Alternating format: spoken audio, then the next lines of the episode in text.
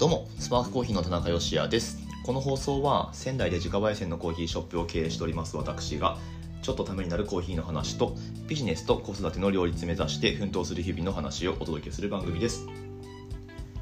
月曜日でございます。頑張っていきましょう。仙台市は昨日やっぱりねだいぶ気温上がったようなんですが今日は打って変わってなんかあんまり気温が上がらないと、うん、こうも前日と今日で気温差があるとなかなか体調管理が難しいと、まあ、そういうことに、ね、なると思うんですけれどもまあまあでも徐々に暑く気温が上がっていって、えーまあ、これから梅雨にもなりますけれども夏にどんどん近づいてるなっていう気がいたします。どうでしょうか？皆さんコーヒー飲んでますか？はい。今日もコーヒー飲んでますか？えー、まあまあ土日ご来店いただきましてありがとうございます。ねポッドキャスト聞いてますっていう方も相変わらずちらほらいらっしゃるのでありがたいなと思いますね。うん。で、まあまあ、その、県またいでの移動っていうか、ちょっと遠出するっていう雰囲気もようやく出てきてるようなので、毎週末、県外からのお客様っていうのも、やっぱり一定数いらっしゃるんだと思います。ぜひね、あの、全国各地で聞かれてるこのポッドキャストですので、はい、仙台にお越しの際は、仙台駅から割と歩いて来られるでおなじみのスパークコーヒーでございます。うん。ぜひ、来店の際には、ポッドキャスト聞いてますって一言言ってもらえると、コミュニケーションがね、円滑に進むと思いますので、で、まあまあ、その場で、なんか直接質問とかぶつけていただいてもいいですし、何でも結構ですんで、はい、まあ、もしリスナーの方ご来店の際は一声かけていただけると嬉しく思います。ということで、今日月曜日の放送ですね。まあ、だから何ってわけでもないんですけれども、久しぶりに、あ、はいはい、どうぞ。はい、どうぞ。よいしょ。スタンド FM の方でレターいただいておりまして、まあ、ちょうど話しやすいお題をもらったので、それでいこうかなと思います。えっ、ー、と、なんてまとめればいいかな、これは。ちょっと待ってくださいね。えっ、ー、と、はいはいはいはい。あれですね、私、田中義也が今気になってるコーヒー屋さん、実際そのものズバリで、えー、まあ、日本、世界問わず、どこに行ってみたいかっていう、まあ、そういうお話ですね、してみようと思いますので、まあ、よかったら最後までお付き合いください。本日は5月の30日、月曜日の放送です。はい、というわけで、サクッとやっていきましょう。まあ、まず、スタンド FM のいただいたレターを読み上げていきますね。はい。まあ、レター機能で匿名なのでお名前はないんですけれども、田中さん、おはようございます。おはようございます。いつも楽しい配信ありがとうございます。最近は娘さんがよく喋るようになりましたね。バイバイ、バイバイバイって、まだ始まったばっかですけど。えー、去年から聞いているものとしては、こうちゃんさんの成長が感じられ嬉しいです。話は変わりますが、スパークコーヒーのツイッターで、数年前にポートランドで入手したであろうたくさんのコーヒー豆が映った、えー、ツイートを見ました。現在田中さんが行ってみたい海外のコーヒーショップやロースタリーまた特定の国や都市などはありますか？お話をお聞きできますと嬉しく思います。よろしくお願いします。いつも配信ありがとうございます。ということでレターをいただきました。ありがとうございます。えっとまあ僕が行ってみたいコーヒー屋さんってことですね。はい。で、まあまあ、それとは関係ないですけど、このレターの前半の方で、こうちゃんさんって、こうちゃんさんって、このなんすかねこのサンプルザ中野くんさんみたいな、え、こういうのありますけれども。なんかなちょっと気になったのではいあの突っ込んでみました。こうちゃんで大丈夫ですよ。よくあのボイシーパーソナリティのカグシュン先生がねあのコラボ放送やるときにジュエリーブランド運営されてる白木夏子さんっていらっしゃるんですけどそのなっちゃんって呼ばれてるんですね白木夏子さんが。でその対談してる時になっちゃんでいいのにあのなっちゃんさんねなっちゃんさんねあのなっちゃんにさんつけるっていうこの現象は何なんですかねっていうはいあのどうでもいいお話でございました。あのなっちゃんでいいと思うしこうちゃんで大丈夫ですよ。はい。今ご飯食ってますけどね。はいどうぞ。サンプルの中野くんさんっていうねあれはどうなんだろうな。はい。えー、なんだっけお話の内容としては。そうそう。あのツイッターやってるんですよ実は。全然あの稼働させてないんですけど まあまああの事の発端は Facebook でなんか最近8年前にもう8年前になるんですね。8年前に行ったポートランドで買ってきたコーヒー豆を全部飲み切ったぞみたいな投稿をしてた写真が8年前のあの日みたいな感じでシェアされてきたんですよ。Facebook の方でね。であれはなんか各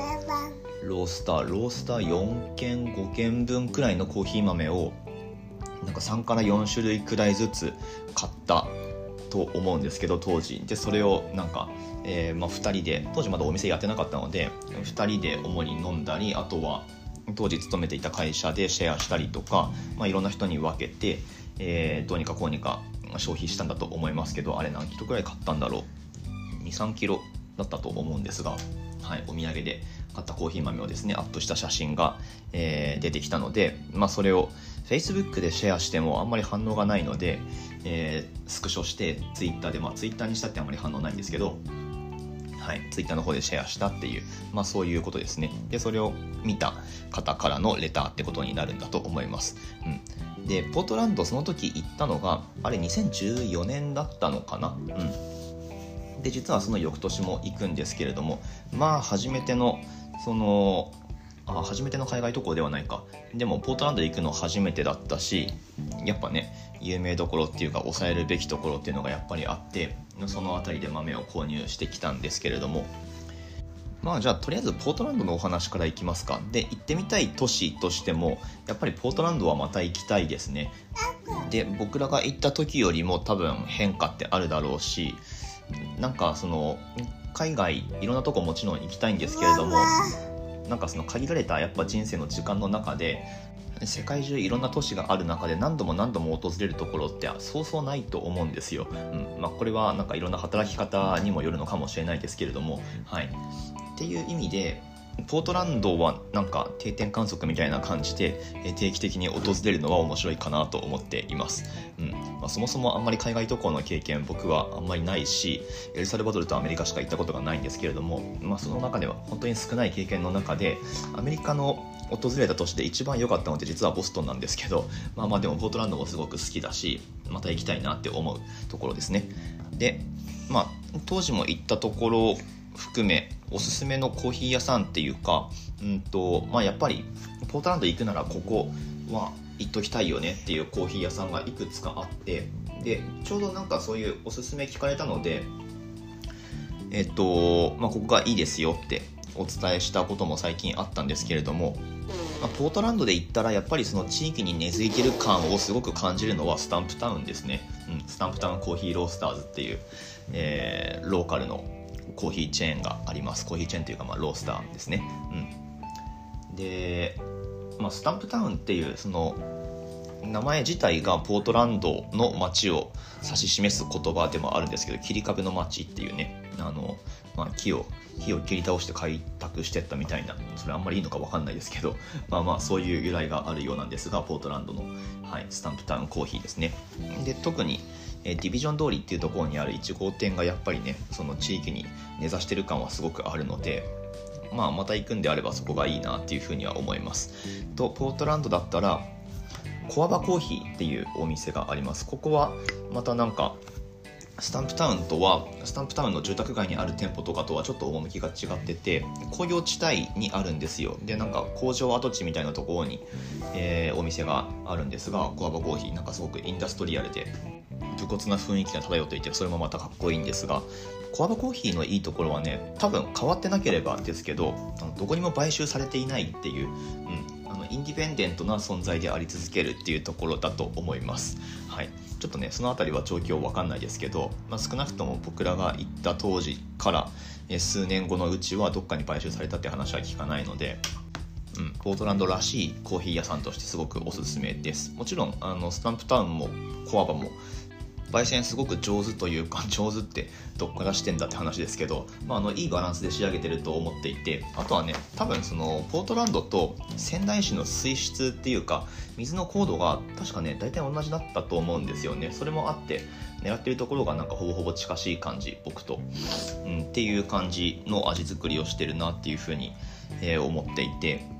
あと他あんまり詳しくは言わないですけどハートコーヒーとかあとはウォーターアベニューっていう、まあ、全部今言った4つポートランドのすごく有名なロースターですけれども、まあ、やっぱりこの辺りはまた行きたいなと思うしあの今度ポートランドに行きますっていう人には多分おすすめするところなんだろうなと思います。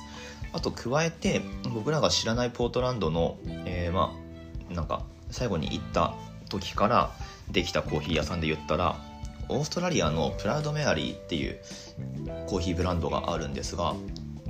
そこがアメリカ進出してきてでポートランドでロースター構えてやってると。まあそういうことになってるらしいです。でプラウド・メアリーに関してはそのオーナーがアメリカに移住してきてで多分今彼が本当にやりたいことっていうのをポートランドでやってるんだと思うので、うん、オーストラリアももちろん行きたいですけどね。オーストラリアの、えー、なんだメルボルンとかにあるプラウド・マリーとかも行きたいんだけどどっちかっていうとやっぱそのオーナーが現在いるところポートランドのプライドメアリーの方に行ってみたいなっていうふうには思いますね。はい。というポートランド絡みのお話で今10分か。あとそうだなアメリカ以外でどっか行ってみたい都市があるとすればそれはもう間違いなく今ウクライナなんですけど、はい。まあ、今っていうかちょっとやっぱ落ち着いてからの方がもちろんいいと思うしなんか向こうとしてもね来てほしいタイミングっていうのがあるだろうから、はい、今はもちろんプレスの人とかにねあのまあ、地域によってですけどたくさん入ってほしいっていうフェーズなのかもしれないですが一般の観光客をその受け入れるっていうフェーズはまだまだちょっと先にはなると思うんだけどウクライナには行ってみたいですね、まあ、特にその戦争がなくってもキーウっていう街とかあとはリビウですね、うん、あのすごくなんかもう歴史を紐解いてみるとここヨーロッパっていうか本当世界のすげえ要所だったんじゃんっていうのが歴史を学べば学ぶほど、えー、そういうふうに感じるのでやっぱりねウクライナ一生に一度、まあ、なるべく早い段階で行くべきだなっていうふうには思っています。はい。なんかね小麦の生産量がやっぱかなりあるっていうことでパンが美味しそうなんですよ。でなんか僕が調べた乏しい情報だとその向こうのマクドナルドのメニューがそもそもやっぱなんかすごいローカライズされてて全然違うと、うん、なんかウクライナっぽいなんだバンズで作られたハンバーガーっていうかなんかもうもはやサンドイッチみたいなのがかすごい美味しそうだっていうのがあったりとか、うん、とにかくなんか食べ物もすごく美味しそうだし是非行ってみたいなと思っています。えっ、ー、とまあそれ抜きで言ったら行ってみたいところ本当たくさんありますよ。まあ皆さんもそうだと思うんですけれども、うん、僕まずヨーロッパ行ったことないのでやっぱりパリには行きたいしまあまあ知り合いっていうかね、えー、もういるので、まあ、知り合いがいるところっていうのはまずあの優先順位高いかもしれないですね。はい。まあ、パリで言ったらそのクチュームとかあとは、まあ、ここはあの 行ったこともあんま関係もないですけどうちのお店作るにあたってちょっと参考にその図面作る上での参考にさせてもらったテレスコープっていうお店があるらしいんですけれどもそこにも行ってみたいしまあパリでしょ？あとはまあ、コーヒー関係ないんであればイスラエルはやっぱり行ってみたいなと思いますね、うん、でコーヒーの生産国で言ったらやっぱりエチオピアに行きたいしとかなんかもうほんとあげればキリがないと思うんですよ。それこそモスクワにだって行きたいしなんならなんならあれなんですよね。あのこのコロナになる前とかましてやそのウクライナ侵略とか始まる前はあのウラジオストックってあるじゃないですか。日本から2時間で行けるヨーロッパでおなじみのウラジオストクっていうね 極東っていうかロシアのそのすごい東の方の都市があってなんかウラジオストク直行便とか仙台から出てたのかなあれ成田からだったのかなちょっと分かんないですけどなんかすごいプロモーションしてたのを見てた時期なんかはロシア行きたいなとか なんかちょっと思ったりもしたし、うん、あの本当に行きたいとこいろいろありますよ。でこれ日本でもまだまだ全然行けてないし